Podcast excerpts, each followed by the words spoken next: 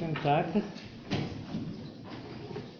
Also wir müssen äh, leider relativ zügig zusammen durch die unterschiedlichen Sektionen und Teile der Kritik der Vernunft gehen. Schnell heißt aber nicht äh, hoffentlich äh, in einer oberflächlichen Weise. Und das Thema der heutigen Sitzung ist äh, äh, ja, die transzendentale Ästhetik, ja, nach dem Inhaltsverzeichnis, was wir letztes Mal diskutiert hatten. Äh, Im allerersten Paragraph der Kritiker der reinen Vernunft definierte Kant die transzendentale Ästhetik als die Wissenschaft von allen Prinzipien der Sinnlichkeit a priori, also eine Wissenschaft, eine ganz besondere Form von Anschauung, die sich nicht von allen, sagen wir so, Zufälligkeiten der, oder empirische Zufälligkeiten der Sinnlichkeit a priori äh, tangiert will. Natürlich die Frage ist, gibt es überhaupt eine solche Anschauung, äh, eine solche reine Anschauung, ist die transzendentale Ästhetik die, die Wissenschaft der reinen Anschauung und seine Formen. Diese Formen sind von Kant als äh, zwei, Raum und Zeit definiert. Raum von der alle äußeren Anschauungen und die Zeit als Form der äh, alle Anschauungen überhaupt, innerlicher und äußerlicher. Die äh, Struktur des Textes ist äh, relativ einfach äh, in diese zwei Teile von dem Raum und von der Zeit äh, geteilt und durch Ziffern äh, gegliedert. Die einzige Schwierigkeit ist in der Übergang von der ersten zu der zweiten Ausgabe der Kritik einer Vernunft. Das hatten wir schon letztes Mal gesehen. 81, 87 Verschiebungen unterschiedlicher Art, aus unterschiedlichen Gründen. Äh, ich werde jetzt nicht in Details alle diese äh, Änderungen in diese Bezifferung äh, zur Diskussion bringen. Im Grunde haben wir in der ersten Ausgabe der Kritik einer Vernunft fünf Ziffern, fünf Punkte. Ein, zwei sind quasi Teile eines einzigen Arguments. Kant behauptete, dass der Raum sei keine empirische Begriff, sondern eine reine a priori Vorstellung. Also erste zwei Ziffern äh, diskutieren die A priorität von Raum. Punkt 3 ist äh, in der zweiten Ausgabe äh, fällt aus und wird in einem zweiten Teil als transzendentale Erörterung des Begriffes, äh, des Konzeptes des Raumes. Punkt 4 und 5 bilden auch zugleich eine, eine gemeinsame Diskurs nicht mehr über die A priorität des Raumes und der, und der Zeit, sondern über die äh, intuitive Charakter. Raum und Zeit sind nicht nur nicht empirische Begriffe, sondern sind überhaupt keine Begriffe, sondern reine Anschauungen. Raum ist eine einzige Anschauung, die in Punkt 4 dann äh, als, eine unendliche Große definiert wird. Also jetzt sind nur natürlich die Titel von diesem äh, Teil der Kritik der reinen Vernunft, äh, die wir heute sowohl als eine, sagen wir so, ein bisschen historische Perspektive als auch als eine systematische Perspektive äh, analysieren werden. Zwei ganz grobe äh, Punkte will ich äh, nur erwähnen. Äh, zunächst, das ist das Wort Ästhetik, kommt in der kantischen Philosophie bekanntlich nicht nur in der Kritik der Vernunft, sondern auch in der Kritik der Urteilskraft vor. Äh, erste Teil der Kritik der Urteilskraft äh, unter dem Namen die Kritik der ästhetischen Urteilskraft, zweiter Teil der teleologische. Und äh, da haben wir eine Doppelbedeutung des Wortes Ästhetik. Als Kant die Kritik einer Vernunft verfasst hat, war er der Überzeugung, äh, dass äh, alles, was unter äh, Begriff des Schönen und des Erhaben, alles, was unter Begriff des Geschmackes und eine Kritik des Geschmackes nicht a priori erörtert werden kann und deswegen es, gebe, es gibt keine Kritik des Geschmackes als solche, sondern das gehört alles zu der empirischen Anthropologie. Äh, und äh, er nimmt das Wort Ästhetik in seine, sagen wir so, etymologische Bedeutung, als äh, aus der griechischen Aesthesis, Sinnlichkeit. Ist eine Lehre der Sinnlichkeit und der Versuch, eine empirische von einer reinen Sinnlichkeit und eine Wissenschaft des empirischen Sinnlichkeit von einer Wissenschaft der reinen Sinnlichkeit zu trennen. Danach, in Mitte des 80er Jahre, entwickelt sich doch die Idee, fundamental wichtig Kant, dass auch Geschmacksbegriff eine, unter eine a priorische Darstellung äh, fallen kann und äh, da entwickelt sich eine komplett andere Idee des Ästhetischen, was jetzt überhaupt nicht das Thema sein wird. Äh, eine zweite ganz allgemeine Bemerkung, mit der Analyse von Raum und Zeit und von dieser Sektion der Kritik der Vernunft werden wir nicht diese zwei Begriffe verlassen.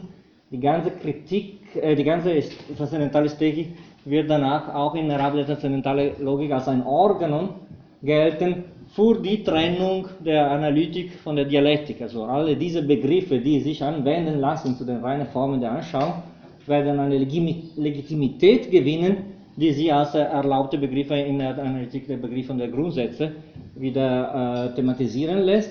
Alles, was nicht räumlich und zeitlich definierbar ist, fällt dagegen außerhalb der legitimen Begriffe innerhalb der transzendentalen Dialektik, also Paralogismen, Antinonym, Ideal. Also diese äh, Lehre von Raum und Zeit wird danach äh, als Organon auch oder als Instrument oder als Thema der Anwendung der Begriffe des Verstandes wieder äh, thematisiert innerhalb der transzendentalen Logik. Nur um zu sagen, dass wir verlassen nicht komplett Raum und Zeit nach dieser, nach dieser heutigen äh, Untersuchung.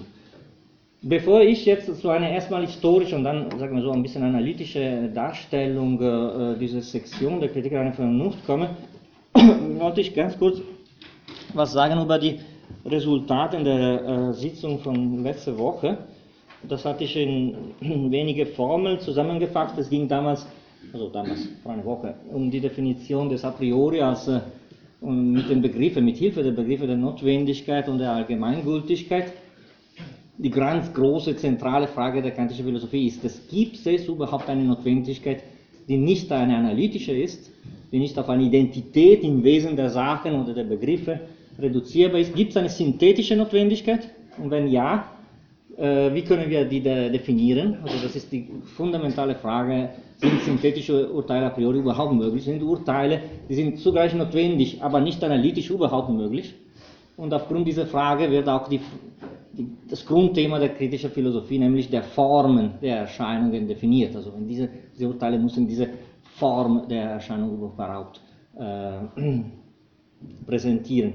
Und äh, will man versuchen, ein bisschen historisch sich zu fragen, wann äh, entsteht diese, dieses Thema, synthetisch versus analytisch, die Frage, sind synthetische Urteile a priori, dann kann man sagen, mit Sicherheit äh, am Anfang der 70er Jahre. Da sind die ersten Reflexionen.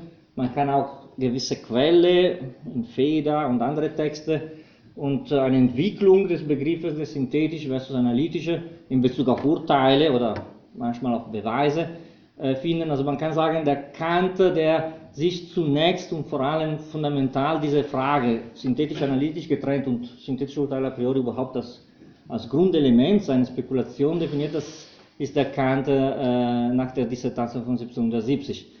Das heißt aber nicht, da bin ich zutiefst überzeugt, dass das eine Wende in der Entwicklung der kantischen Philosophie ist.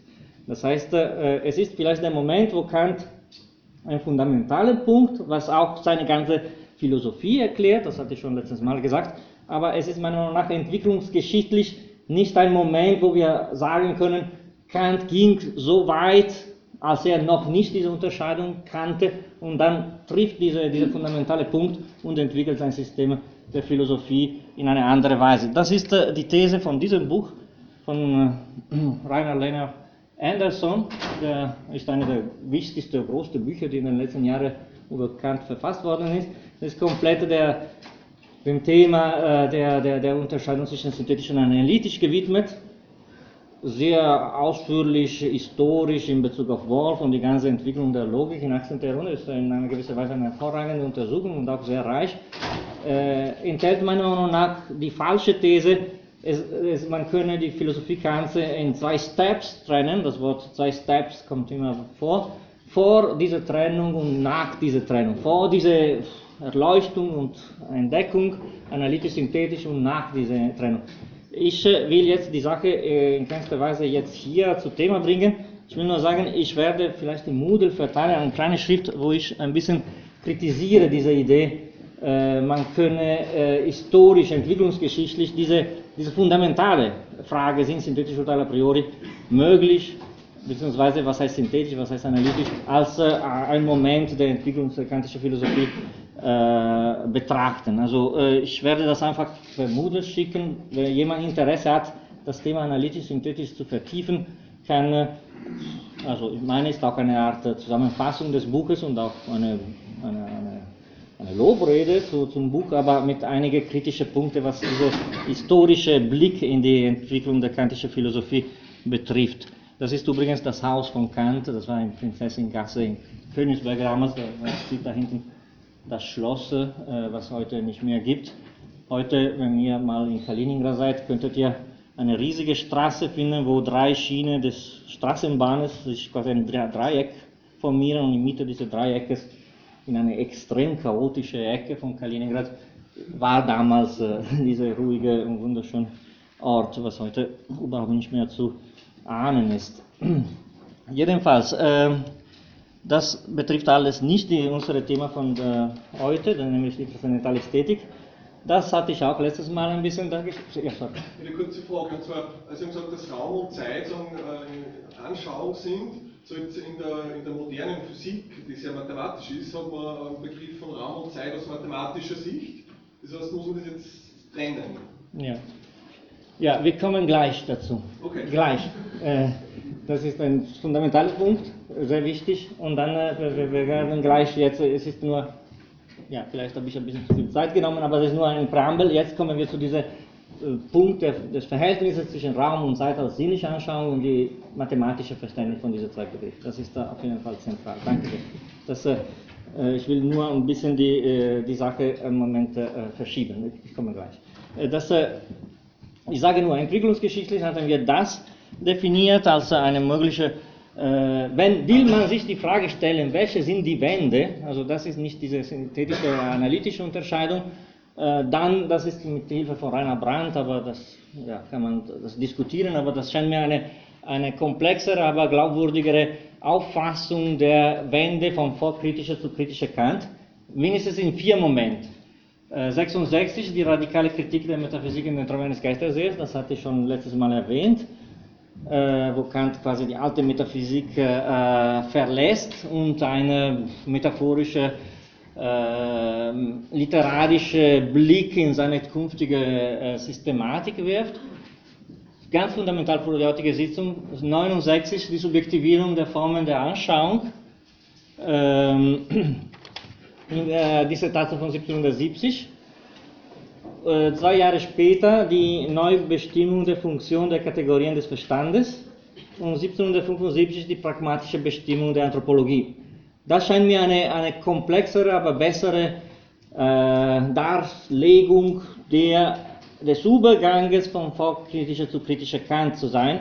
Und wir werden uns heute äh, mit der äh, zweiten Wende, allerdings eine fundamentale, nämlich zwischen 68 und 70, äh, ich hatte damals äh, vor einer Woche nicht diese Schrift, sogar nicht in der Liste einbegriffen, aber das ist ein durchaus wichtige Schrift von dem ersten Grunde des Unterschieds, äh, des Unterschiedes der Gegend im Raum. Ich werde jetzt heute etwas dazu sagen, was war in diesem Text enthalten und was ist der Unterschied zu 1770, immer im Hinblick auf unsere Systematik der transzendentalen Ästhetik. Und ich werde immer sagen, welche Punkte fundamental sind für, den, für die kritische Philosophie später. Aber man kann sagen, im Groben und Ganzen, dass die transzendentale Ästhetik, wie sie in der Dissertation von 1770 auf Latein dargestellt ist, ist die gleiche transzendentale Ästhetik, wie die auch später in der Kritik der Vernunft 81 und 87 wieder proponiert wird. Das heißt, äh, das ist schon eine kritische äh, Schrift aus der Perspektive äh, der Sinnlichkeit und der reinen Formen der Sinnlichkeit,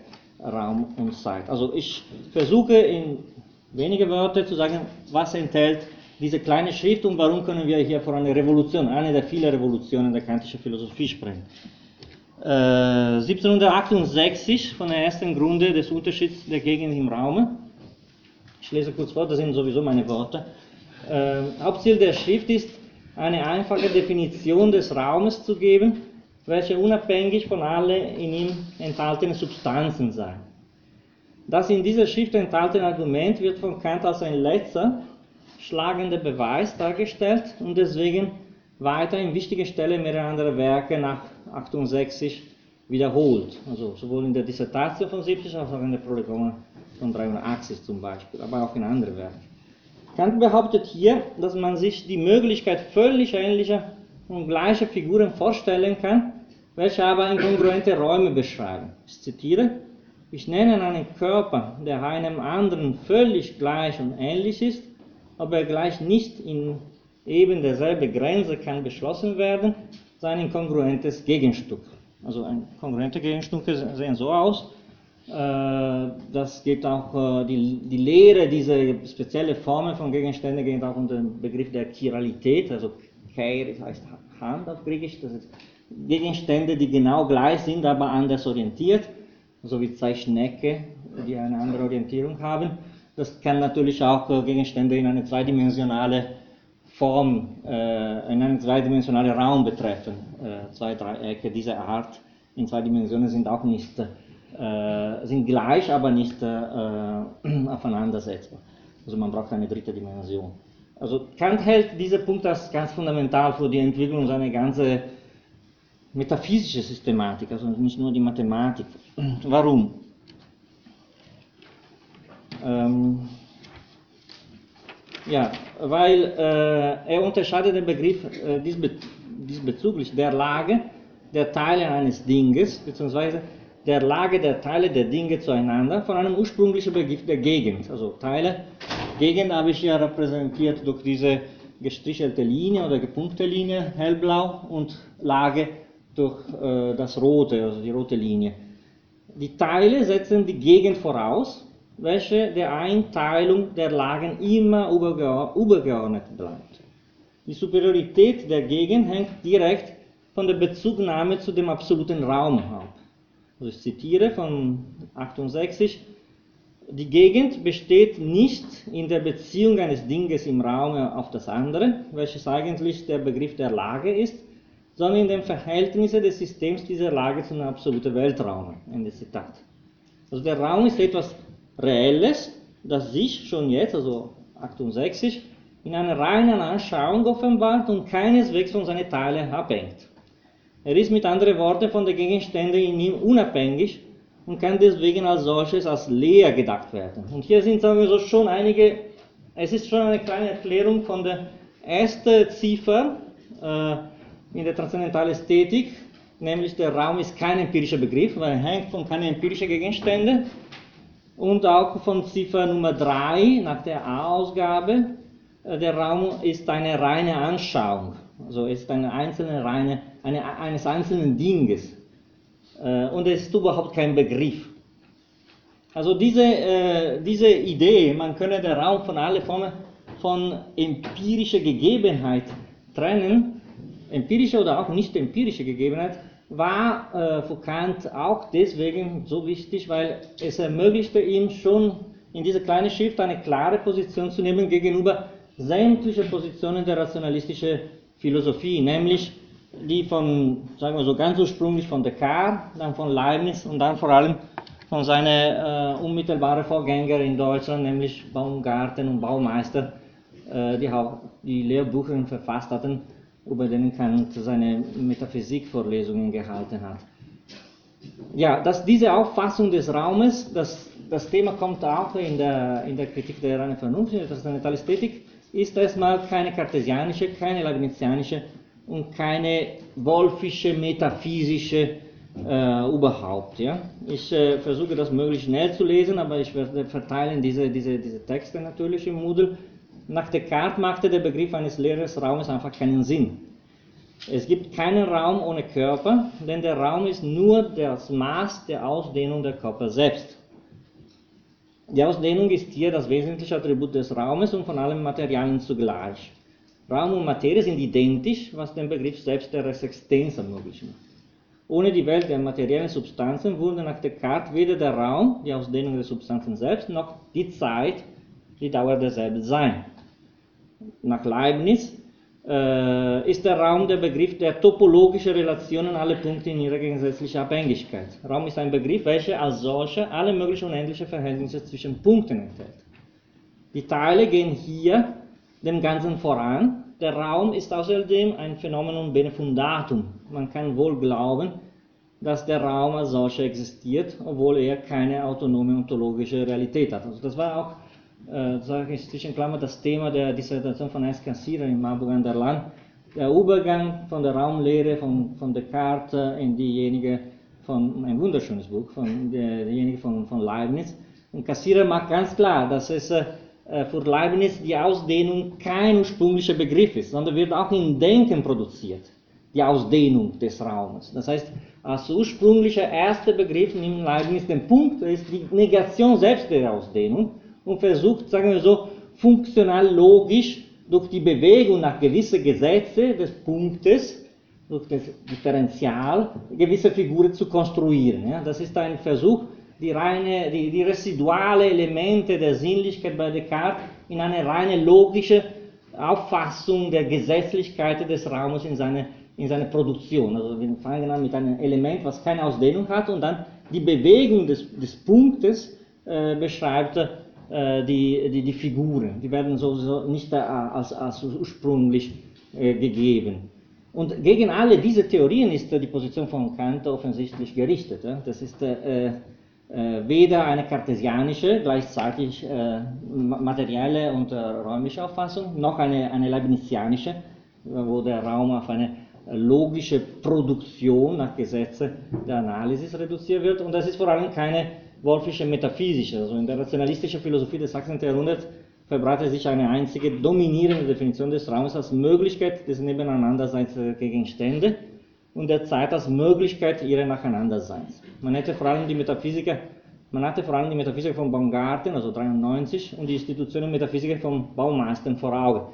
Ich, äh, jetzt lese ich nicht alles vor. Äh, es geht im Grunde um die Idee, dass äh, ähm, der Raum nur durch die Positionierung der Punkte der Gegenstände in ihre unterschiedlichen Relationen äh, gefasst werden kann und die Zeit durch die Suzession, also die, die Nacheinandersein der Gegenstände.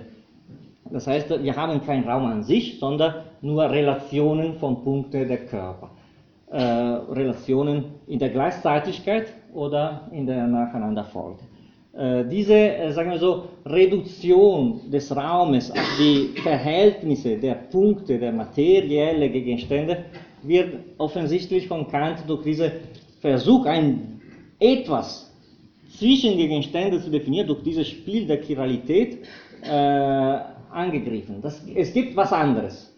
Äh, und Leibniz, natürlich könnte ein Leibnizianer auch die eine kongruente Gegenstunde erklären, aber für, für Kant ist die Ursprünglichkeit der, des Begriffs der Gegend nicht reduzierbar unter die äh, Verhältnisse der, der, der, der, der, Punkte in einem Gegenstand. Also man kann nicht diese, äh, diese ursprüngliche Gegend unter die äh, Verhältnisse, so wie bei Leibniz oder beim Baumgarten, reduzieren. Es gibt etwas anderes als nur Lagen oder Ordnungen oder Strukturen, Relationen oder konstruierbare äh, Relationen.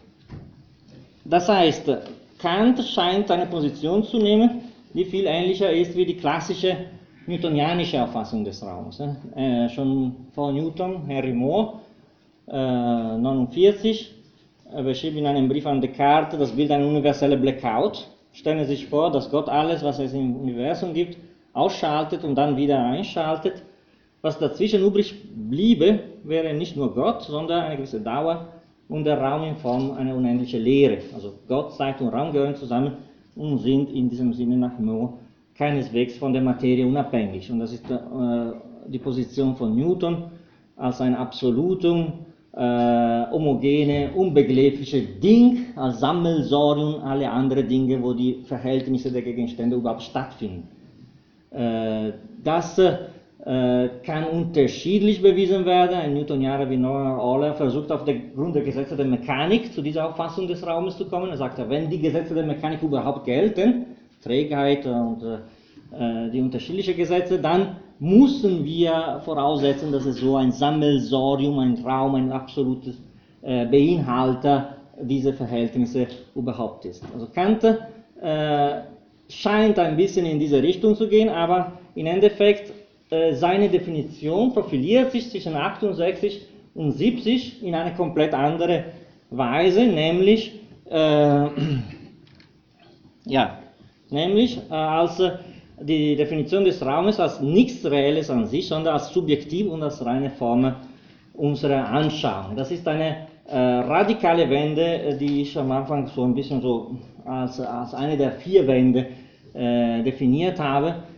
die äh, die kantische Auffassung dieser zwei Begriffe zutiefst prägt. Also äh, die Dissertation von 70, 70 werden Raum und Zeit, so wie auch in der Kritik an Vernunft natürlich, als rein subjektiv, als die subjektive Form der Sinnlichkeit beschrieben. Also der Raum ist, ich lese nur die Übersetzung, etwas Subjektives und Ideales, das aus der Natur des Geistes nach einem unwandelbaren Gesetz hervorgeht, gleichsam als der Plan, alles überhaupt äußerlich wahrgenommenen sich zusammenzuordnen. Die Zeit gilt als, also Paragraph 14, in der Dissertation wird erstmal die Zeit, dann der Raum, äh, der Raum analysiert, eine subjektive, durch die Natur des Geistes notwendige Bedienung, beliebige Sinnendinge nach einem bestimmten Gesetze miteinander zusammenzuordnen. Ne? Und äh, was ich jetzt bis jetzt soweit äh, gesagt habe, ist natürlich äh, nicht fremde in der transzendentalen Ästhetik in Paragraph 2. Kant sagt das explizit, oder? man kann der Raum und Zeit als wirkliche Wesen, so wie bei Moore und Newton, sagen wir so, als äh, Relationen wirklicher Wesen, so wie bei Leibniz und Baumgarten zum Beispiel, oder dritte Möglichkeit, das ist seine als subjektive Beschaffenheit unseres Gemuts, das heißt äh, in eine subjektive äh, Variante, das ist seine äh, Theorie, die er gegen diese zwei Möglichkeiten quasi äh, auseinandersetzt. Raum und Zeit sind im Subjekt die reinen Formen der, Außer-, der äußeren und inneren Anschauung. Sie sind damit nichts Objektives und Reales, weder eine Substanz noch ein Akzident. Sie sind keine Begriffe, sondern die Formen der Anschauung. Als solche sind sie an eine gegebene Materie gebunden, wenn auch diese Form ohne Materie gedacht werden soll. Damit werden Raum und Zeit sowohl in, der, in einer Theorie der sinnlichen Erfahrung, was gegen Wolf und alle Rationalisten zu verstehen ist, weil sie sind doch sinnliche Elemente, aber auch außerhalb einer Theorie der Erfahrung, das heißt unabhängig von der Gegenstände selbst der Erfahrung. Das heißt, es ist etwas Sinnliches, aber trotzdem nicht Empirisches, nicht Gegebenes, nicht an die Materie gebunden, sondern etwas Reines. Äh, also gegen die Empiristen zugleich. Also das hat ein Element antirationalistisch und ein Element anti-empiristisch in sich.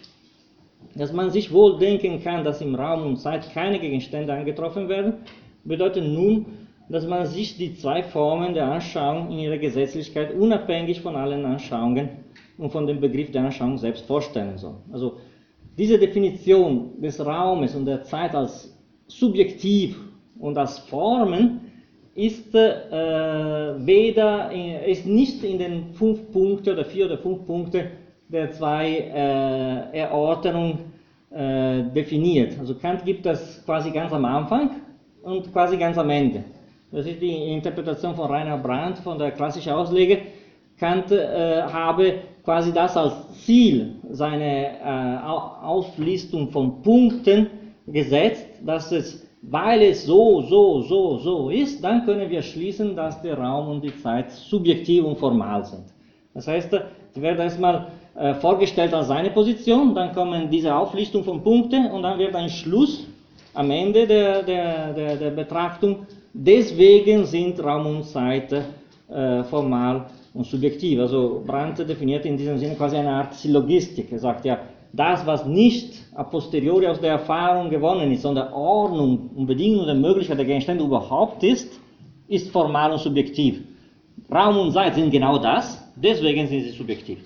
Also, äh, in einer Art Syllogistik. Also, was als nicht gegeben, sondern als Bedingung der Möglichkeit der Gegebenheit, als Form der Gegebenheit definiert werden kann, muss nicht als objektiv, sondern als subjektiv definiert werden.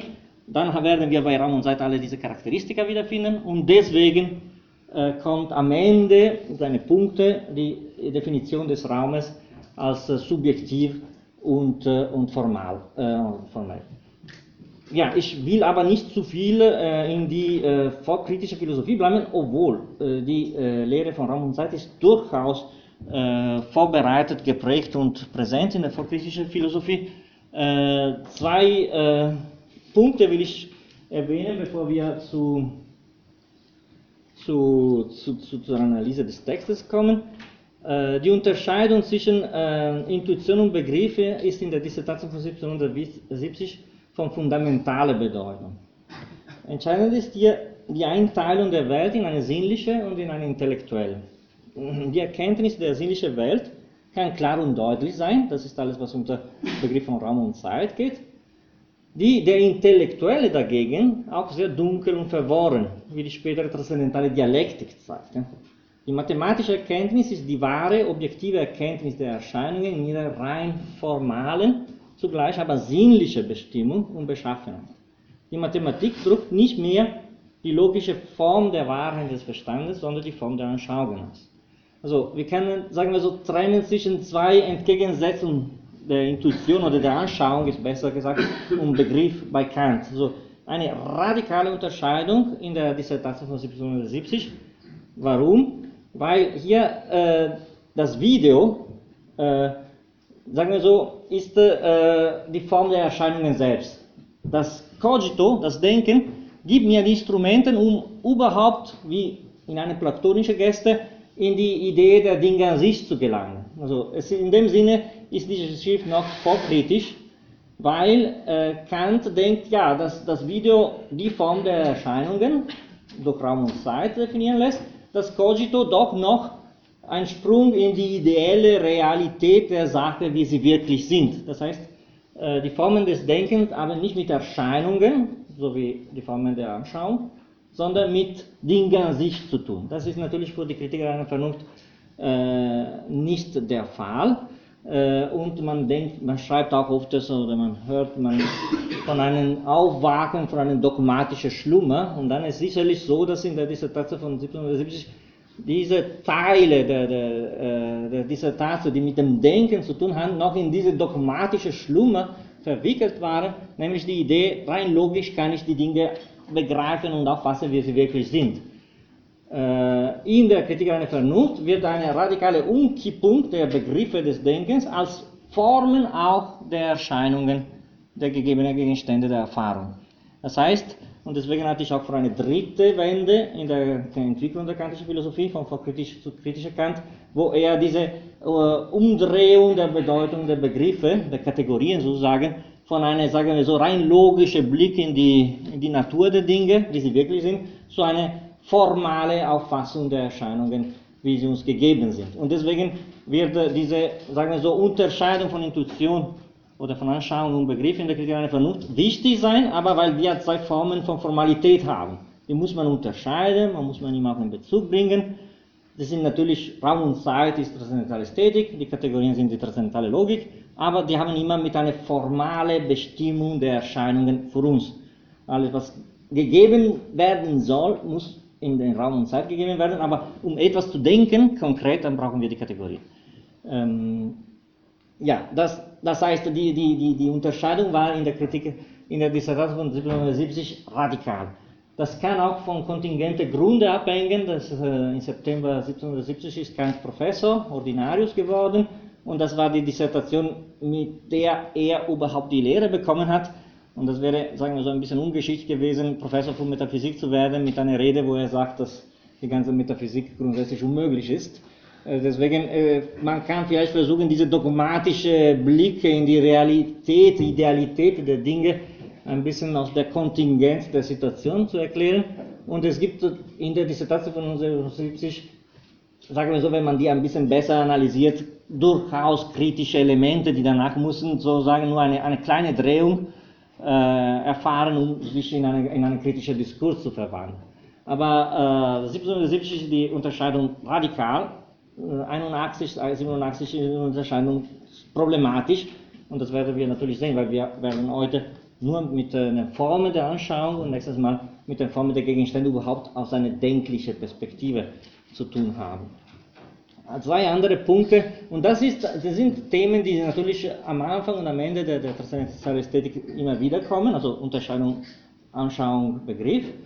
Zwei andere Themen, die sind enorm und die werden uns die ganze Zeit begleiten, ist die Auffassung der sogenannten kopernikanischen Wende, diese, äh, diese äh, sagen wir so, äh, äh, Subjektivierung der Metaphysik, die bei Kant stattfindet. Ja, bitte. Kurze Frage. Ähm, Anschauung Ja. zu sehen. Ja. Es gibt ja andere Formen der Sinnlichkeit, das Hören, das Spüren und so weiter. Scheint gar keine Rolle zu spielen, sondern reduziert die Sinnlichkeit auf das Sinn. Ja, also nicht ganz, weil es gibt natürlich die, äh, eine äußere Sinnlichkeit und eine innere Sinnlichkeit. Also äh, die grundsätzliche Form der äußeren Gegenstände, der äußeren Anschauungen ist der Raum.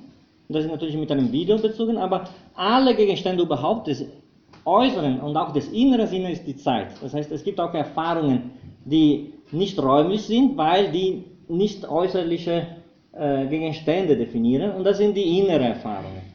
Äh, Ja, aber wenn ich etwas anfasse, ist es weich oder hart oder kalt oder, heiß, das ist ja keine innere Anschauung, sondern eine äußere Anschauung. Ja, aber ich glaube, ja, da, ich glaube, das, das kann sich nicht so sagen auf eine, ja natürlich, er fixiert er setzt auf die Idee eine, eine, eine Begründung der Geometrie und deswegen das Video ist, ist jetzt äh, im Vordergrund. Natürlich, äh, er, er versucht nicht eine, sagen wir so, eine Bestimmung der, dieser Äußerlichkeit so zu definieren, wo äh, ja, das Berühren auch die Äußerlichkeit einer dreidimensionalen Gegenstand definieren kann oder das Hören eine Erfahrung, eine innere. Warum tut das nicht? Weil er will nicht die Zufälligkeit der empirischen Sinnlichkeit ins Spiel bringen. Er versucht, sagen wir so, einen Schritt davor, eine Art Reinheit von den Bedingungen der möglichen von all diese Formen von sinnlicher Anschauung zu definieren. Das heißt, äh, das Hören, das Riechen, das äh,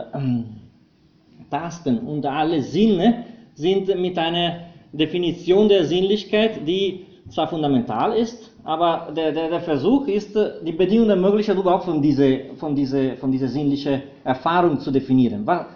Wenn ich etwas höre, taste, rieche, dann ist der Raum sowieso schon immer da. Also das, in dem Sinne ist das Wort Video in der Tat nicht, nicht ganz konkret, weil er nimmt ein sinnliches Element, das auch eine empirische Pendant hat und dann könnte man sagen, ja, das ist da in der Empirie, dass ich was sehe. Kant versucht, sagen wir so, ein Video ohne Augen und das ist das Video der Geometrie und wir haben sozusagen mit einer Art grundsätzliche Auffassung des Dinges, wie ein Ding sein muss, unabhängig von aller sinnlichen Erfahrung. Also äh, ein Fledermaus, der nichts sieht, sollte auch ein guter Leser der Kritiker der Vernunft sein, weil äh, wenn er so weiter Geometrie, weil alle Gegenstände sind für ihn äh, auch Gegenstände im Raum. Er ist unabhängig von seinem Sehen oder Nicht-Sehen.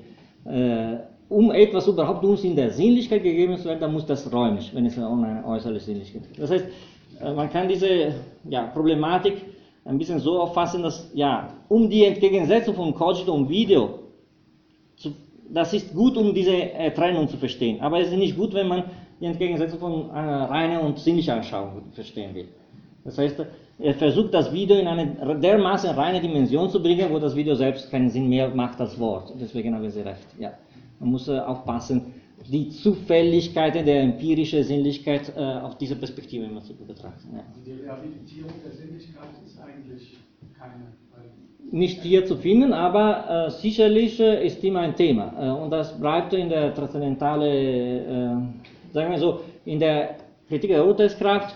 Alle empirische Gegebenheiten werden, sagen wir so, in einem transzendentalen Diskurs wieder diskutiert äh, wo auch eine Rehabilitierung der Sinnlichkeit in dieser anderen Sinne äh, zu finden ist. Also das heißt, jetzt ist er ein Versuch, die reine, reine Formcharakter aller möglichen Sinnlichkeit zu definieren, aber dass es dadurch ein wissenschaftlicher Diskurs über die Dinge empirisch in ihrer empirischen Konkretheit nicht äh, erschafft werden kann, das ist offensichtlich. Das heißt, mit der transzendentalen Logik werden wir uns näher zu den Dingen machen, aber so nein, dass die Dinge immer zu abstrakt bleiben. Um die Konkretheit nochmal zu definieren, dann brauchen wir weitere Schritte. Äh, jetzt sind wir ja, in einer quasi Ur-Ur-Dimension der Bedienungen überhaupt der Sinnlichkeit. Ja, danke sehr für die Frage. Das, diese zwei Dimensionen werde ich jetzt nur erwähnen. Das ist dermaßen wichtig, dass es äh, immer wieder kommt. Ja? Ähm, die sogenannte Gesetzgebungsthese der Paragraph 36 der Prolegomena drückt vielleicht am deutlichsten die Revolution der kantischen Philosophie aus, die man unter dem Titel Kopernikanische Wende begreift. Ja? Kurz zusammengefasst, das ist auch in der Vorrede der Kritiker einer Vernunft wiederzufinden, was wir nicht zu lesen hatten. Die oberste Gesetzgebung der Natur liegt nicht in der Natur, sondern in uns selbst. Das ist in unserer Sinnlichkeit, in unserem Verstand. Erst der Begriff eine sinnliche Welt im Gegensatz zu der, einer übersinnlichen hat Kant die Möglichkeit gegeben, zugleich die Formen der Subjektivität, das heißt die Form der Sensibilitas selbst des Subjekts als Gesetz der Natur in ihrer Objektivität, den Mundus selbst zu bestimmen.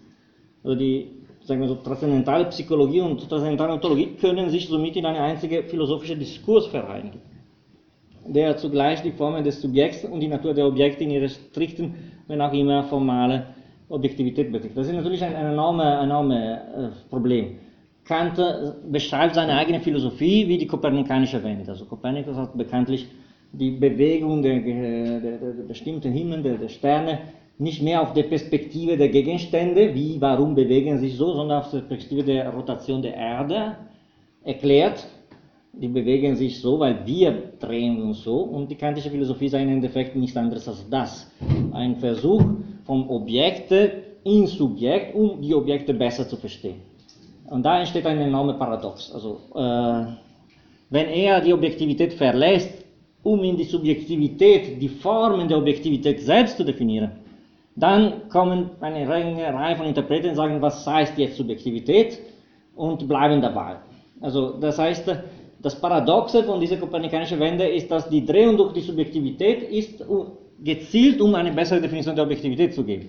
Und wenn man dabei bleibt und sich fragt, was heißt jetzt Subjekt, was ist diese Erde, die rotiert, ist das unser Gehirn, ist das ein ideales Subjekt, was noch immer, dann will man verstehen, wie es funktioniert, dieser Mechanismus, und dann kommt man in eine Reihe von Fragen, die Kant selber bewusst quasi nicht beantwortet hat. Das heißt, wie kann man im Subjekt eine bessere Definition der Objektivität selbst definieren? Das ist ein Paradox und die kantische Philosophie enthält viele Paradoxe dieser Art. Das heißt, wollen wir überhaupt die Sinnlichkeit unserer Gegenstände am besten erfassen, dann müssen wir im Subjekt die Form dieser Sinnlichkeit und dann haben wir ein, zum Beispiel die Mathematik als die Definition der formale Charakter unserer Anschauungen, um die Gegenstände selbst besser zu verstehen. Und dieses Verhältnis zwischen subjektiv und objektiv bei Kant äh, ist ein extrem problematisch. Meiner Meinung nach, es ist ein Fehler, bei diesem Subjekt zu bleiben und sich zu viele Fragen zu machen, was ist das, diese Subjektivität? Ist das eine psychologische, realistische oder so? Man sollte, sagen wir so, der funktionale Charakter dieser Drehung immer vor Augen haben und das, es geht um eine neue Definition des Objektiven. Hat Kant das geschafft? Ja, dann ist ein gelungenes System. Hat er das nicht geschafft, ist ein gescheitertes System aber das Objektive ist immer im Vordergrund. Und äh, die Drehung durch die Psychologie oder Transzendentalpsychologie ist immer gezielt zu einer besseren Definition des Objektiven. Ähm, gut. Äh, ein ähnlicher Paradox, aber das Thema kommt immer vor. Also, was heißt kopernikanische Wende? Jeder muss sich auch ein bisschen seine Antwort suchen. Äh, die, der transzendentale Idealismus könnte auch unter dem Thema äh, Erscheinung Dinge an sich. Also, das sind Themen, die entstehen durch diese subjektivistische Wende am Anfang der, der, am Ende der 60er Jahre und die durchaus thematisiert werden in den Anhängen zu der transzendentalen Ästhetik. Also die Überzeugung, dass die sinnliche Erkenntnis eine nicht nur zuverlässige, sondern sogar notwendige und a priorische Erkenntnis sei und daher Wissenschaft begründen kann, bleibt bei Kant mit der Annahme kompatibel, dass wir die Grundbeschaffenheit der Dinge an sich und die einfachen Kräfte der Natur auch an sich nicht kennen. Also das ist auch ein Paradox. Äh, ich äh, versuche die äh, Objektivität in einer Notwendigkeit gewisser Gesetze zu definieren, um sicher zu sein, dass das Objektive gesetzlich definiert wird und zugleich sage ich aber, wie die Dinge wirklich sind, das interessiert mich nicht. Das heißt, was die Dinge an sich außerhalb dieser formale Prägung durch Raum und Zeit und durch die Kategorien des Denkens sind, bleibt unbekannt.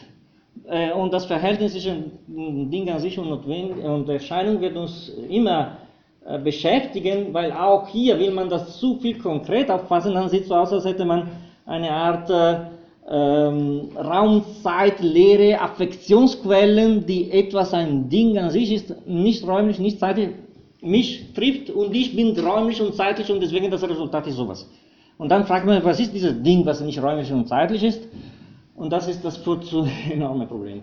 Das heißt, äh, man muss auch ein bisschen hier mit dem Paradox bleiben, dass diese Lehre der Objektivität zugleich auch Verzicht enthält, die Dinge, wie sie wirklich sind, zu erfassen. Äh, das ist wenigstens mein äh, Blick in eine bessere, meine Perspektive nach Losung des Problems, aber diese zwei Themen, also Transzendentalidealismus und kopernikanische Wende, sind in den Schlüssel zu den vorherigen Argumenten der Transzendentalästhetik deswegen thematisiert, weil die Lehre von Raum und Zeit genau zu diesem Punkt führen, also zu, zu dieser entscheidenden Frage der Unterscheidung zwischen Erscheinung und Ding an sich. Und das war natürlich vorbereitet in der äh, Paragraphen der Transzendentalästhetik. In Paragraph 1 ist eine, eine, eine gute Definition von, eine Reihe von sehr guten Definitionen von einer Reihe von wichtigen Begriffen bei Kant.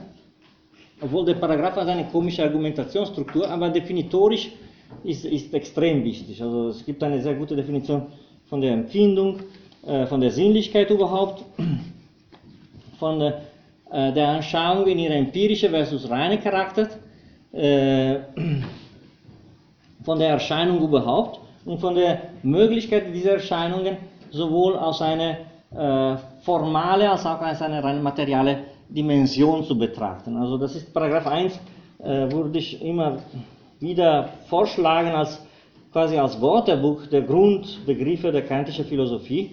Äh, das, äh, das, das ist wirklich äh, sehr nützlich.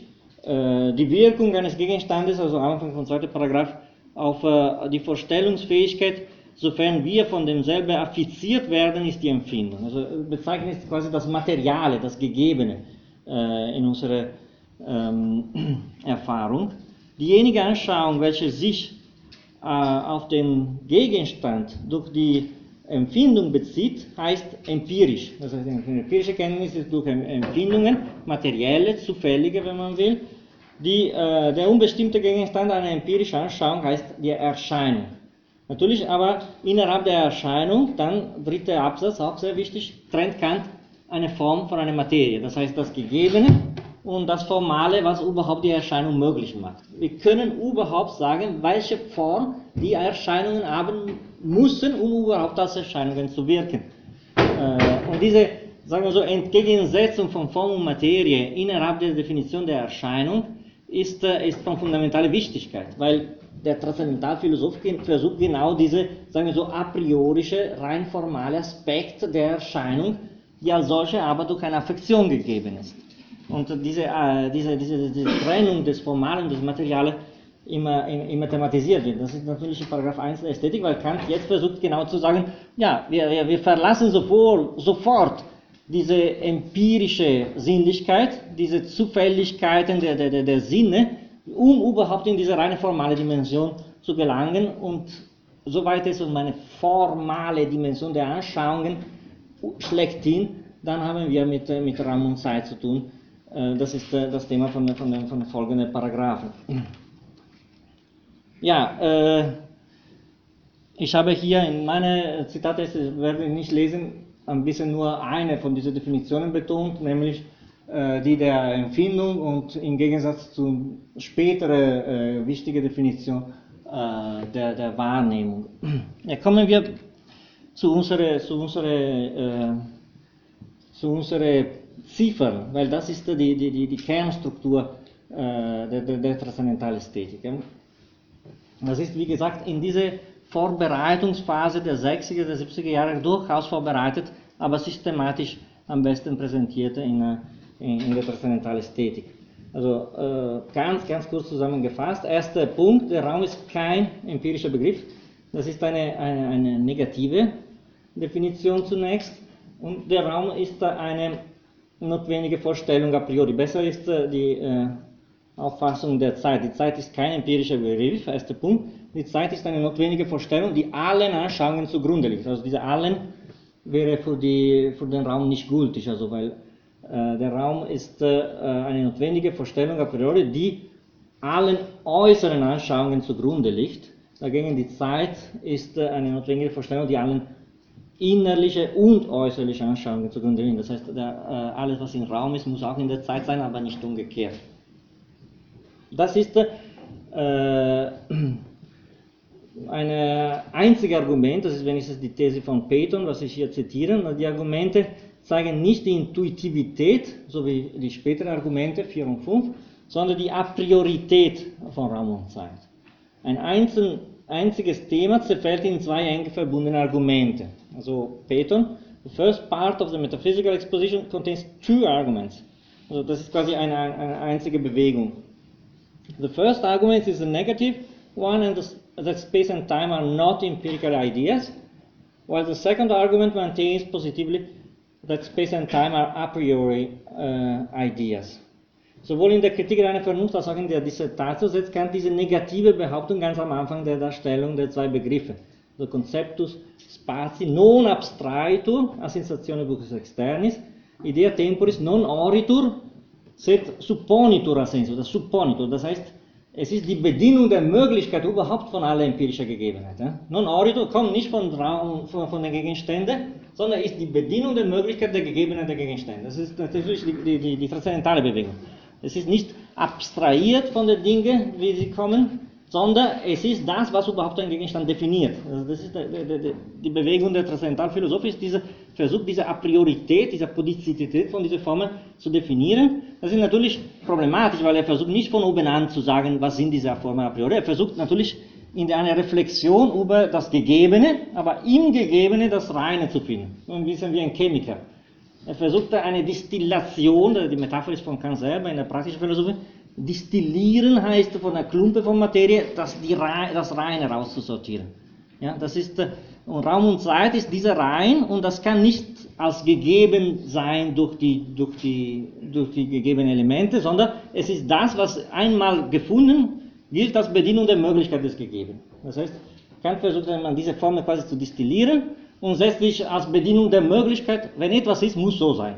Das ist die Arbeit der Philosophen, diese Formen zu distillieren und als Hauptthema des Formalen überhaupt a priori äh, zu beschreiben. Und natürlich, das erste Argument hatten wir schon in dieser inkongruente Gegenstunde gefunden. Also diese äh, gepunkte Linie der Gegend ist nicht gewonnen durch die Lagen, durch die Gegenstände, so wie bei Leibniz oder bei, bei, beim Baumgarten. Es ist nicht ein, ein Diskurs über die Gegebenheit der Gegenstände oder eine Ordnung der Positionen. Es ist nicht ein, dass ich spreche über die Dinge, sondern es ist das, was überhaupt gibt und macht es möglich, dass es etwas gegeben wird.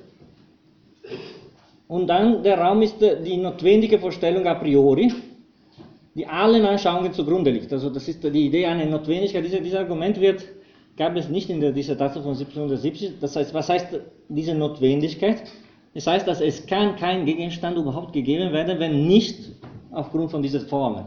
Alle Gegenstände der Sinnlichkeit müssen räumlich und zeitlich, also alle müssen zeitlich und alle äußere müssen auch räumlich. Das ist eine Art äh, Grunddefinition der Notwendigkeit von Raum und Zeit für alle Gegenstände der Sinnlichkeit, die uns gegeben werden. Äh, natürlich diese Frage nach der Notwendigkeit war in einer gewissen Weise quasi besser betrachtet in A als in B, weil in A gab es sofort das Argument der Geometrie und das Faktum der Geometrie war quasi äh, in seiner Sicherheit quasi die, die, die, Begründung dieser Notwendigkeit. Und in der B-Edition rutscht das in der transzendentale Ordnung ein bisschen später und bleibt ein bisschen dieser Notwendigkeitsaspekt der, der, der, der, dieser reinen Form der Anschauung ein bisschen äh, allein gelassen. Das äh, entwickelt sich weiter. Sorry, dass ich ein bisschen schnell bin, aber ja, wir haben viel Material und das ist die ganze Kriegerei. Es wäre möglich, ein ganzes Seminar über die transzendentale Ästhetik, wenn wir mit Ruhe die alle möglichen Theorien, was ich hier so kurz dargestellt habe, untersuchen würden in der Entwicklung, wie es das verdienen würde. Aber wir müssen ein bisschen schnell gehen und das ist äh, leider gehört ein bisschen zu dieser Vorlesung.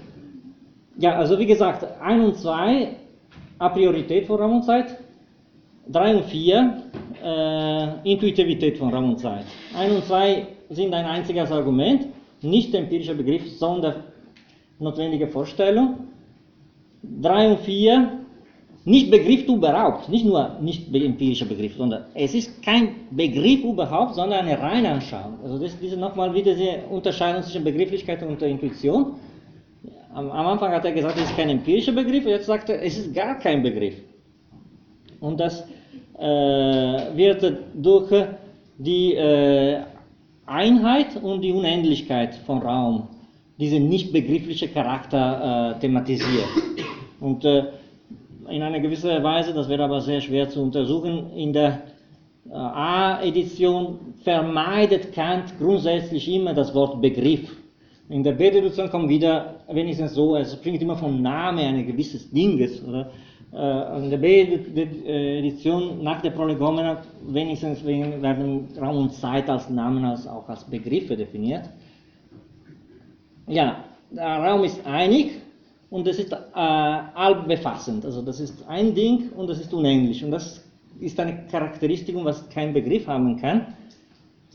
Äh, diese Argumente zeigen den Anschauungscharakter, die Intuitivität von Raum und Zeit. Sie bilden wie ein und zwei die zwei Teile eines einzigen Argumentationsgangs. The reason why space and time are intuitions and not concepts are that space and time are one and that space and time are infinite. infinite. Begriffe sind allgemein, Anschauungen sind singuläre Vorstellungen eines einzigen individuellen Gegenstands. Da Raum und Zeit wesentlich einig ein Unikum sind, müssen sie in der Anschauung bzw. als reine Anschauung erfasst werden. Von ihnen kann man fragen, wie groß sind sie? Und antworten, Raum und Zeit sind unendlich. Dieselbe Frage könnte in Bezug auf die Begriffe des Bestandes nicht gestellt werden. Die Begriffe des Bestandes können vielleicht unendliche Gegenstände enthalten, sie sind aber nicht als solche unendlich. Verschiedene Räume und Zeiten können nur als sinnliche Teile bzw. Anschrankungen dasselbe unendliche Raums und derselbe Zeit betrachtet werden. Also es ist eine radikale Entgegensetzung zwischen zwei unterschiedlichen Formen des In-Sein. Also äh, das äh, In-Sein in der Raum ist quasi ein Teil dieses Raumes zu sein.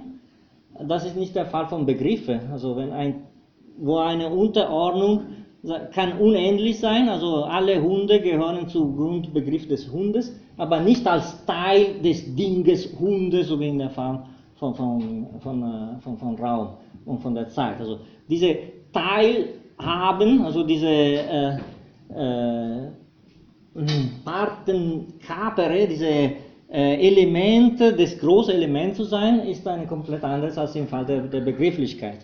Und diese zwei Charakteristika der Einzelheit, Einzigkeit und äh, Unendlichkeit gibt äh, Kant den besten Blick in die, äh, in die Hauptcharakteristika von Raum und Zeit, nämlich dass sie äh, Anschauungen sind, reine Anschauungen. Und äh, ja, wie gesagt, ich habe jetzt diese vier Argumente kurz geschildert.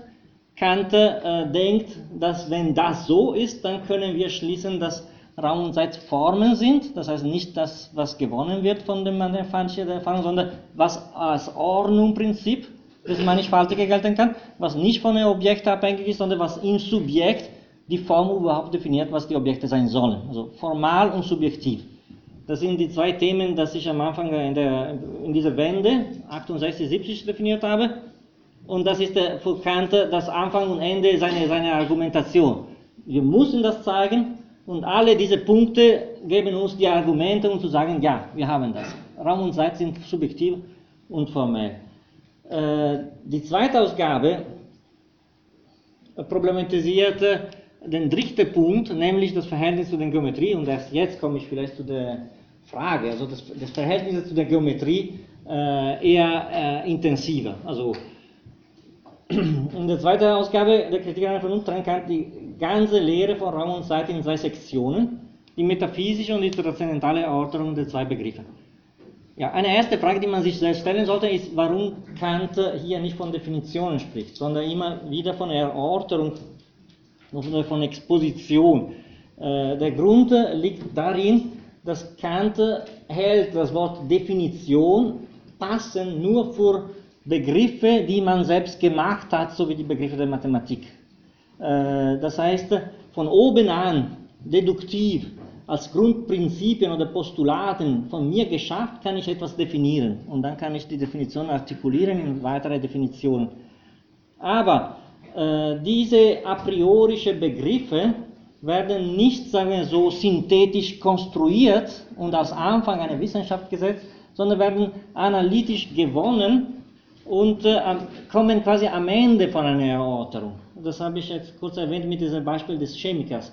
Es geht jetzt nicht nur darum, dass, dass, dass wir jetzt Grundbegriffe, Definitionen un, un, bezweifeln und, und nicht zu bezweifeln am Anfang des Systems setzen, sondern dass wir in der Empirie, quasi in eine quasi empirische Arbeit, doch am Ende von unserer transzendentalen Untersuchung äh, gewisse Formen definieren, die a priori für diese Gegenstände gelten. Das heißt, Kant äh, trennt schon in den 60er Jahren dramatisch und radikal die Arbeit der Mathematiker von der Arbeit der, der Philosophen. Der Mathematiker definiert und setzt gewisse Definitionen am Anfang seiner Wissenschaft. Was ist eine Linie, was ist ein Kreis, was ist eine Nummer und so weiter. Der, der Philosoph kann nicht so handeln. Er muss in der in ihm Gegebene das a priori gewinnen und die Definition kommt am Ende der Arbeit, nicht am Anfang. Und die Definitionen können immer irren. Das heißt, das ist die Idee, ja, dass die ganze transzendentale äh, Philosophie und die ganze Kritik der Vernunft ist ein Versuch, diese Formen am besten zu definieren, aber das ist nicht eine apodiktische Begründung. Deswegen Erörterung, Expositio. Ist der, Transzendentalphilosoph versucht diese formale Dimension rauszugewinnen und dann setzt sich sozusagen apodiktisch von oben an. Aber er macht nicht so wie der Mathematiker, dass diese Apodizität in Sache selbst der, der, der Definition ist. Das heißt, ja, das ist äh, eine methodologische andere Art äh, zu arbeiten, die in der Methodologie auch äh, thematisiert wird. Jetzt ist nur eine Erklärung, warum er von Erörterung und nicht von Definition spricht. In der Methodenlehre es gibt eine, mehrere Seiten, wo genau diese mathematische äh, versus philosophische Methodik definiert wird. In den 60er Jahren spricht auch vom Kampf der Rossen gegen die Greifen, also Greifen waren diese fliegende äh, Adler oder Tiere, die äh, in der Mythologie immer ein Kampf und ein Streit und ein Krieg gegen die Pferde waren. Und er sagt, ja, genau so sind Mathematik und die Philosophen. Also die handeln in komplett unterschiedlicher Weise. Obwohl hier die Mathematik, sagen wir so, philosophisch aufgefasst wird und thematisiert wird. Und das ist genau das Thema. Ja, bitte. Als Mathematiker muss jetzt so widersprechen, weil die Vorstellung hat Definitionen, das steht in Büchern drinnen. Wenn man Mathematik neu schafft, neue Theoreme, äh, dann war die Definition ganz selten im Vorhinein und versucht etwas und am Ende das wichtigste Mal der Definition und dann passt alles zusammen. So gesehen, ist kein Widerspruch zum Philosophen. Ja, gut, das, ja, Kant ist der Auffassung, dass eine gewisse Idee der, der Mathematik, als wäre nicht eine induktive Wissenschaft, sondern eine deduktive, äh, sei das, was die Philosophie jetzt nicht sein soll. Das heißt, er versucht, sagen wir so, die Philosophie als eine induktive Wissenschaft, die von einer Gegebenheit zu dieser Reinheit kommt und versucht sich quasi zu polarisieren gegen eine andere Philosophie, die immer das Mathematische im Sinne von deduktiver musterhaft genommen hat. Das heißt, die Wolfische Philosophie, die leibnizianische Tradition versuchte diese falsche vielleicht Auffassung des Mathematischen äh, als von oben an definitorisch gegeben. Alles ist ein von Satz von Widerspruch, weil da definiert sich etwas im Gegensatz zu nichts. Dann gehen wir weiter, de deduktiv, analytisch, äh, synthetisch, konstruktiv. Also, ja, der, der, das Interesse ist meiner Meinung nach hier eher in Richtung Philosophie, die Philosophie sein soll, muss eine induktive und nicht eine apodiktische oder so. Wir können nicht die Definitionen geben, äh, weil die, äh, ja, ich gebe zu, Mathematik kann man auch äh, induktiv verstehen, aber jetzt versuche ich, sagen wir so, die, die, Philosophie besser zu definieren, nicht die Mathematik besser zu definieren. Ähm, ja, und das ist auch ein bisschen das Thema von dieser fundamentalen Trennung des Metaphysischen von der transzendentalen Ordnung. Also metaphysisch heißt für Kant etwas als solches Absolute zu bestimmen, zum Beispiel als Grund aller Folgen. Eine metaphysische Ordnung ist dementsprechend die Darstellung, Exposition einer Sache in ihrem Wesen, was bei einer Zeit gar nicht unproblematisch ist. Diese sind nämlich keine wirklichen Wesen und keine Verhältnisse der Dinge. Als Form der Anschauung haften sie eher an der subjektiven Beschaffenheit unseres Gemuts. Sie sind a priori, nicht a posteriori. Die Form liegt hier in der Materie, der Materie zugrunde. Sie sind vor allem keine Begriffe, sondern reine Anschauung. Aber die Frage in der metaphysischen Ordnung ist immerhin eine Frage, was ist, was sind Raum und Zeit als solche, quasi absolut betrachtet. Die transzendentale Ordnung ist auch wie die metaphysische der Darstellung von Raum und Zeit gewidmet. Raum und Zeit werden aber hier nicht als solche betrachtet, sondern als Prinzipien der Möglichkeit anderer synthetischer Sätze a priori. Mein Idealismus ist so, so Kant in der Prolegomena, dass durch ihn alle Erkenntnis a priori, selbst die der Geometrie, zuerst objektive Realität bekommt. Die transzendentale Erörterung liegt in diesem Sinne deutlich da, dass nur Raum und Zeit die mathematische Erkenntnis im Allgemeinen ermöglichen. Raum und Zeit werden als allgemeine Prinzipien alle synthetischen Sätze a priori der reinen sinnlichen Wissenschaften bestimmt, der Geometrie, der Mechanik und der Arithmetik und darüber auch aus der rationale, äh, ja, der, der rationale Physik, also habe ich ja der Mechanik gesagt. Das heißt, Raum und Zeit werden jetzt als einzige mögliche Quelle eine bestimmte rein synthetische Erkenntnis, also nämlich der Geometrie, Raum und der Arithmetik Zeit. Also die, wenn ihr liest jetzt die transzendentale Erörterung, äh, die äh, in der zweiten Ausgabe, das ist dann nichts anderes als die Entwicklung von Punkt 3 nach der ersten Ausgabe. Dann findet ihr ungefähr vier Argumente, die ich ja ein bisschen schlecht zusammengefasst habe, muss ich zugeben. ähm, dass äh, die Vorstellung des Raumes ist eine Anschauung und die Vorstellung des Raumes ist a priori. Äh, das heißt, die Argumente 3 und 4 der metaphysischen Erörterung geben uns äh, eine Grundlage, warum die, äh, ähm, die Geometrie als eine synthetische Wissenschaft aufgefasst werden soll. Weil Anschauung hat immer mit einer Erweiterung unserer Kenntnisse, nicht als eine logische Inhalt äh, zu tun. Das heißt, der anschauliche Charakter von Raum und Zeit gründet in der transzendentalen Ordnung den synthetischen Charakter der Geometrie. Das heißt, genauso wie wenn ich sage, äh, dass äh, dieser Tisch ist weiß, das ist eine synthetische Erweiterung meiner Kenntnisse, weil das hat mit einer empirischen Anschauung zu tun. Auch wenn ich um reine Anschauungen äh, was sage, dann habe ich eine Erweiterung meiner Kenntnisse des synthetischen Charakter. Und deswegen, äh, ich kann nicht alles analytisch in Definitionen beinhaltet wiederfinden. Und das, ist, äh, das heißt, die, äh, der synthetische Charakter der Geometrie und der Arithmetik ist begründet in der metaphysischen Argumente Nummer 3 und Nummer 4. Da, wo es um diese Intuition ging. Mathematik, Raum und Zeit sind Anschauungen, sind nicht Begriffe.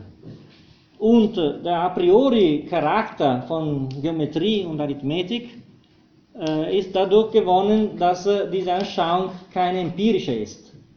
Das heißt, äh, die Wissenschaften der Geometrie und der, und der, der, der Arithmetik sind, enthalten synthetische Urteile a priori, weil die sind begründet in Raum und Zeit als Anschauungen, deswegen synthetisch, und als a priori, äh, deswegen notwendig. Das heißt, sie enthalten nur synthetische Urteile a priori.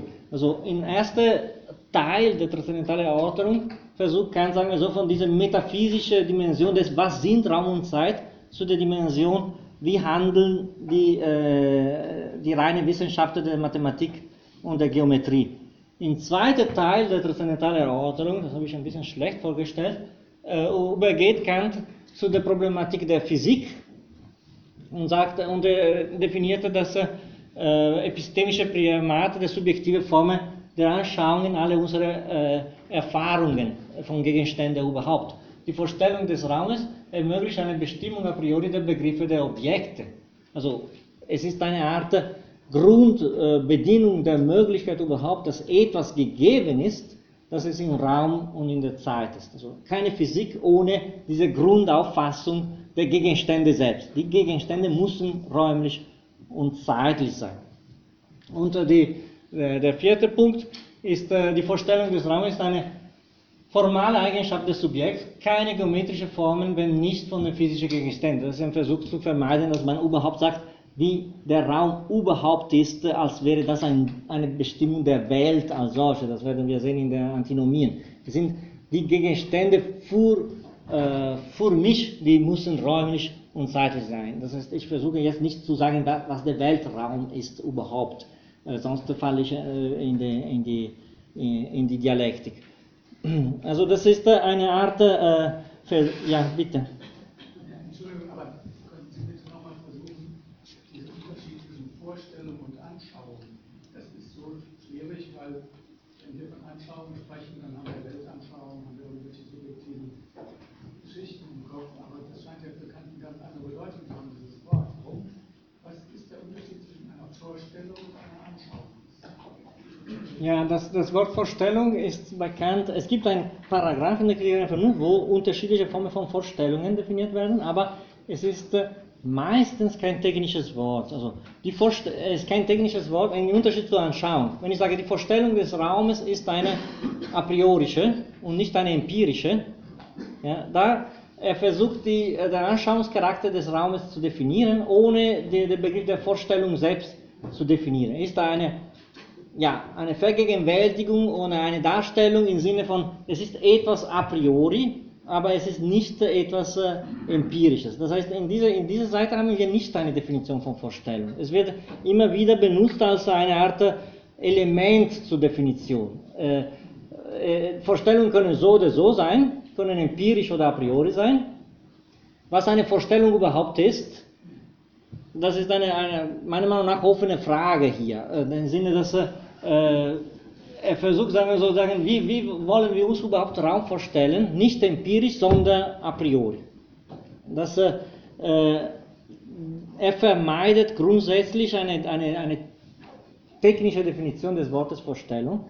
Äh, es gibt aber einen Teil, weil das ist das klassische Wort in der Wortfischen Philosophie. Alles wird durch Vorstellungen definiert. Und das ist quasi kein Begriff, äh, es gibt aber ein, ein, ein, ein, paar Seiten, das kann ich äh, jetzt nicht wiederfinden, wo er sein eigenes System in eine, in eine äh, Eingliederung von verschiedenen Formen von Vorstellungen wieder, aber das widerspiegelt dann die Definition von Anschauung. Das heißt, es ist nicht so, dass er, er jetzt eine, eine, einen technischen neuen Begriff hinzufügt. Das ist eine Art, ja, das, ein, ein quasi nicht technischer Begriff. Äh,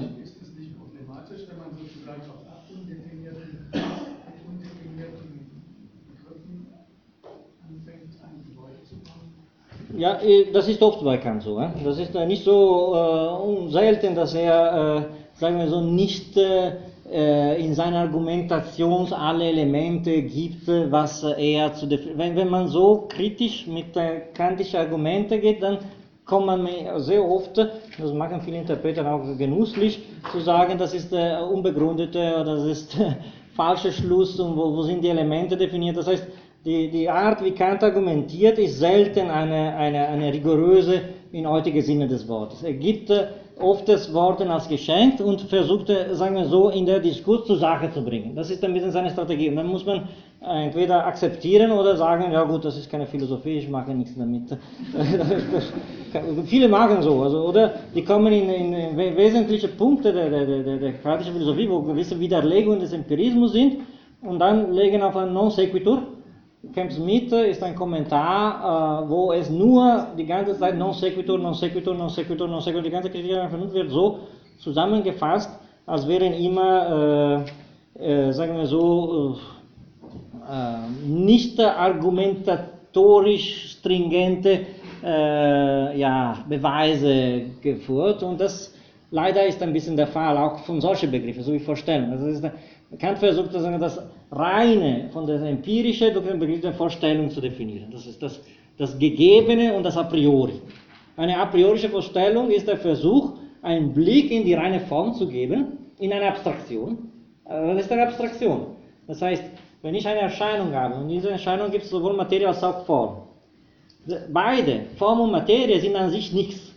Sind an sich nichts. Das heißt, es gibt nicht eine reine Materie ohne Form und es gibt nicht eine reine Form ohne Materie. Aber wenn ich als Transzendentalphilosoph diese Form definieren will, dann muss ich eine Abstraktion schaffen. Dann muss ich einen Blick in eine Dimension werfen, die ich mache, als ob sie getrennt wäre. Und da kommt das Wort Vorstellung, als hätte ich diese Möglichkeit als Transzendentalphilosoph, das a priori quasi unabhängig von den Gegebenen zu, zu definieren. Ja? Und deswegen ist kein technisches Wort, weil Erscheinung ist zu Recht sowohl formal als auch, als auch, als auch material. Aber der transzendentale Philosoph, der will die Form äh, quasi in eine Abstraktion äh, vergegenwärtigen. Ja? Er macht etwas, was in der Realität nicht gibt, aber er braucht Begriffe, die nicht äh, im Spiel seiner Definition sind. Und er sagt, die Vorstellung des A priori ist schlechthin. Darf ich das nehmen? Ja, und dann äh, ist eine Anschauung. Die Vorstellung des Raumes ist, sagen wir so, in einer Dimension, äh, die als solche äh, nicht möglich ist. Das heißt, als solche, das, das reine Formale wird quasi abstrahiert und dann sagt, das sind reine Vorstellungen im Gegensatz zu empirischen Vorstellungen. Äh, so handelt ein bisschen eher in der problematische Versuch, eine Dimension zu beschreiben, was aufgrund von einer Abstraktion entwickelt wird, die in der Sache selbst nicht möglich wäre. Äh, deswegen kommt diese Wortvorstellung sehr, sehr geschickt äh, und sehr nützlich, um äh, Sachen zu trennen, die an sich komplexer wären oder wo, wo, wo, die Verbindung immer da wäre. Kann ich mir vorstellen, eine Materie ohne Form? Ja, aber Materie ohne Form gibt es nicht. Also, aber das Mannigfaltige, also das ist eine Vorstellung. Also, ähm, und das, äh, das, das ist in der Tat ein problematischer Begriff, das gebe ich zu. Und ich glaube, diese, diese Seite, was ich erwähnt habe, wo er zu der Wolfische Kritik äh, mit Hilfe von dieser ja, Redefinition seines Systems aufgrund der Begriffsvorstellung bringt auch nicht so viel. Äh, aber wir können sagen, die ganze transzendentale Ästhetik ist der Versuch, sich die Form selbst als Bedienung der Möglichkeit der Gegenstände der Erfahrung sich vorzustellen. Ist ein Versuch, diese rein formale Charakter zu, zu der, der Anschauungen im Gegensatz zu der äh, rein formale Charakter der Gegenstände der Anschauung zu definieren. Was heißt das? Ich hatte gesagt, es gibt so eine Art Analogie zwischen, sagen wir so, diese Weltauffassung von Moore, Newton und, und Kant. Warum? Weil wir haben noch hier kein einziger Gegenstand ins Spiel gebracht. Wir sind noch in einer Art Lehre und zugleich in eine mathematische Lehre. Das heißt, äh, der, der, der Unterschied zwischen transzendentaler Ästhetik und transzendentaler Logik aus einer ontologischen Perspektive ist, dass hier sind die Bedingungen überhaupt der Möglichkeit von Gegenständen, aber die Gegenstände sind noch nicht ins Spiel gekommen. In der wir sind noch quasi in diesem leeren Raum von Newton und Moore. Wir haben nur Raum und Zeit als subjektive Formen der Anschauungen überhaupt, aber sobald ein Gegenstand ins Spiel kommt, dann wird mit dem Denken definiert, wie ein Gegenstand sein soll, um überhaupt das Gegenstand zu sein. Das heißt, äh, die Kategorien sagen uns, dass ein Ding nicht nur räumlich und zeitlich oder nicht nur im Raum und in der Zeit sein soll, nach dieser ersten formale Bedienung, sondern auch in seine Charakteristika so oder so oder so oder so sein soll. Also ein Ding muss eine gewisse Größe haben, muss eine gewisse Quantität, eine Densität in aus unterschiedlicher Perspektive, muss in Relation mit anderen Dingen nach der Beziehung von Ursache und Wirkung sein. Das heißt, wir haben jetzt, sagen wir so, ohne Gegenstände die Grundbedingungen überhaupt der Gegenständlichkeit definiert. Äh, mit der transzendentalen Logik werden wir das Thema des Dinges in seine formale Charakteristika äh, äh, treffen. Und äh, das ist nicht unproblematisch, äh, wozu gehört die Mathematik. Nach manchen Theorien kann man die Mathematik in eine reine äh, anschauen, aufgrund von Raum und Zeit. Andere äh, Perspektiven versuchen, sagen wir so, die erste zwei Gruppen von Kategorien, die Axiome der Anschauung und die Antizipation der Wahrnehmung, als die Elemente, die überhaupt das mathematische Diskurs möglich machen, weil auch mathematisch werden Gegenstände de facto definiert und diese Gegenständlichkeit wird erstmal in der Logik äh, problematisiert. Aber wir haben hier sozusagen die, äh, die Gegenständlichkeit rein formal betrachtet von den Dingen, wie sie sind, noch nicht getroffen. Wir haben nur versucht, sozusagen, die, äh, die Mathematik als Grundbedingung der Gegebenheit überhaupt der Gegenstände. Und natürlich, ein Muster ist immer ja die, die euklidische Geometrie. Also die Idee, dass äh, die Grunddefinitionen der euklidischen Geometrie sind nicht begriffliche Definitionen, sondern in der Anschauung getroffen dass zwei parallele Linien sich nicht treffen, das ist durch eine Anschauung nicht im Begriff der, der Parallelität zu treffen. Dass drei Linien eine Figur bestimmen, sind alle Bestimmungen, die für Kant eine reine anschauliche Charakter haben und äh, die können nicht äh, in eine Logik des Mathematischen definiert werden. Ich bin nicht der Meinung, dass die kantische Auffassung der Mathematik eine, eine besondere revolutionäre ist, aber ich bin der Meinung, dass dieser Teil extrem wichtig ist, um auch zu verstehen, was will er in seinem metaphysischen und philosophischen System machen. Es gab andere Philosophen, das hatte ich letztes Mal erwähnt, Johann äh, Heinrich Lambert, der ein viel besserer Mathematiker als Kant war, der hatte äh, eine, eine, eine Polemik gegen Wolf, aufgrund der Neueditionen der Elemente von Euklide angefangen und er sagte, ja, du äh, hast äh, immer wieder von mathematischer Methode gesprochen, dein ganzes System ist deduktiv mathematisch durch Syllogismen, aber ohne zu wissen, was Mathematik ist. Mathematik besteht nicht in Definitionen und Deduktionen, sondern, so wie Sie gesagt haben, in Konstruktionen. Und äh, er versucht diese, äh, diese neue Erfassung der euklidischen Geometrie als eine neue Form von Rationalismus gegen die Wolfische in der Mathematik werden die Gegenstände konstruiert, in, in der Anschauung konstruiert, sie werden nicht definiert. Äh, die Postulata und die Axiomata der, der, der euklidischen Geometrie enthalten nicht Definitionen, sondern urmögliche Konstruktionen.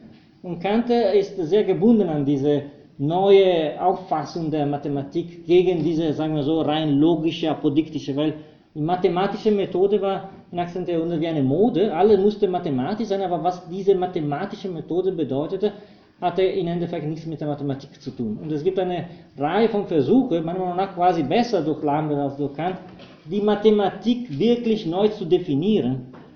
Und da kommen, sagen wir so, diese anschauliche Formen ins Spiel.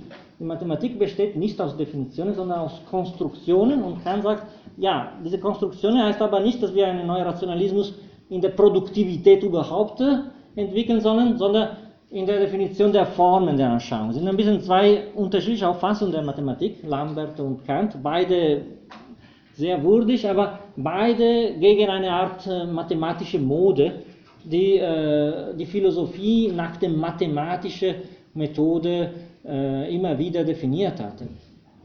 Und äh, ja, das, äh, das ist, das sage ich sofort, das das bleibt hm, sicherlich äh, der Teil der kantischen Philosophie, die am meisten auch äh, diskutiert und problematisch und auch kritisch behandelt worden ist. Also es gibt natürlich eine Tradition der Mathematik, wo Anschauung überhaupt nicht mehr eine Rolle spielt und mittelbar nach Kant kommen die neue, äh, die nicht euklidische Geometrien, die aufgrund von Vorstellungen, die meiner Meinung nach auch anschauliche Vorstellungen sind, aber eine andere Form von Geometrie entwickeln äh, und dann die reine dikale Logikisierung des Mathem der Mathematik in 19. Jahrhundert natürlich viel mehr an Leibniz als an Kant. Äh, aber äh, das ist trotzdem für unsere, sagen wir so, Grundauffassung der, der, der, der, der wichtigste Frage der kantischen System von fundamentaler Bedeutung. Und äh, vor allem diese zwei Themen, also was heißt kopernikanische Wende, die subjektive Wende und was heißt Transzendentalidealismus? Unterscheidung zwischen Ding an sich und Erscheinung wird aufgrund der, der Ästhetik erstmal definiert. Und dann werden wir das Thema immer wieder finden und, äh, und, und zur Diskussion bringen. Das, äh, das, das, das werden uns nicht verlassen. Und auch in der transzendentalen Logik werden diese Elemente Raum und Zeit, Schematismus-Kapitel und so weiter immer äh, zu, zu, zu Thema kommen. Äh, ich wollte auch eine technische Sache, jetzt ich weiß nicht, wie, wie, bin ich mit der Zeit, ob es zu früh oder zu spät ist, aber ich wollte sagen, äh, das ist so, dass äh, es wäre wirklich schön, wenn wir ein paar Mal in einer Weise treffen könnten, dass nicht dazu bringt, dass ich die ganze Zeit rede oder was zeige, sondern ein bisschen höre und dass wir ein bisschen zusammen diskutieren und Zweifel äußern, Frage stellen oder gegen einen seitig äh, beantworten. Und äh, wir haben jetzt drei Termine noch nicht offiziell äh, genehmigt bekommen, deswegen habe ich noch nicht eine Mail verteilt, aber das kommt bald. Das wäre für, sagen wir so, ein bisschen bessere Diskussionen, weil es tut mir wirklich sehr leid, dass ich so ja, alleine immer rede. Also Freitag, der 22.11 um 9.45 Uhr. Das gebe ich jetzt mal inoffiziell. Ne? Dann äh, können wir, äh, das wird nur per Mail bestätigt, sonst äh, muss man noch ein bisschen so nehmen als eine erste Möglichkeit. Freitag der 22.11., Freitag der 13.12. und Freitag der 24.01. Äh, immer von 9.45 Uhr bis 11.15 Uhr. Äh, und immer in äh, Nig aber in welchem Raum werde ich per Mail äh, Bescheid geben. Also das sollte nicht wie ein Tutorium, sondern wie eine Art Zusammentreffen, wo die, die Grundprobleme und Fragen wieder aktiviert werden und Zweifel sind durchaus natürlich in solche, in solche Seiten. Und das wäre schön, äh, wenn ihr auch äh, dabei sein könntet. Ja, vielen herzlichen Dank.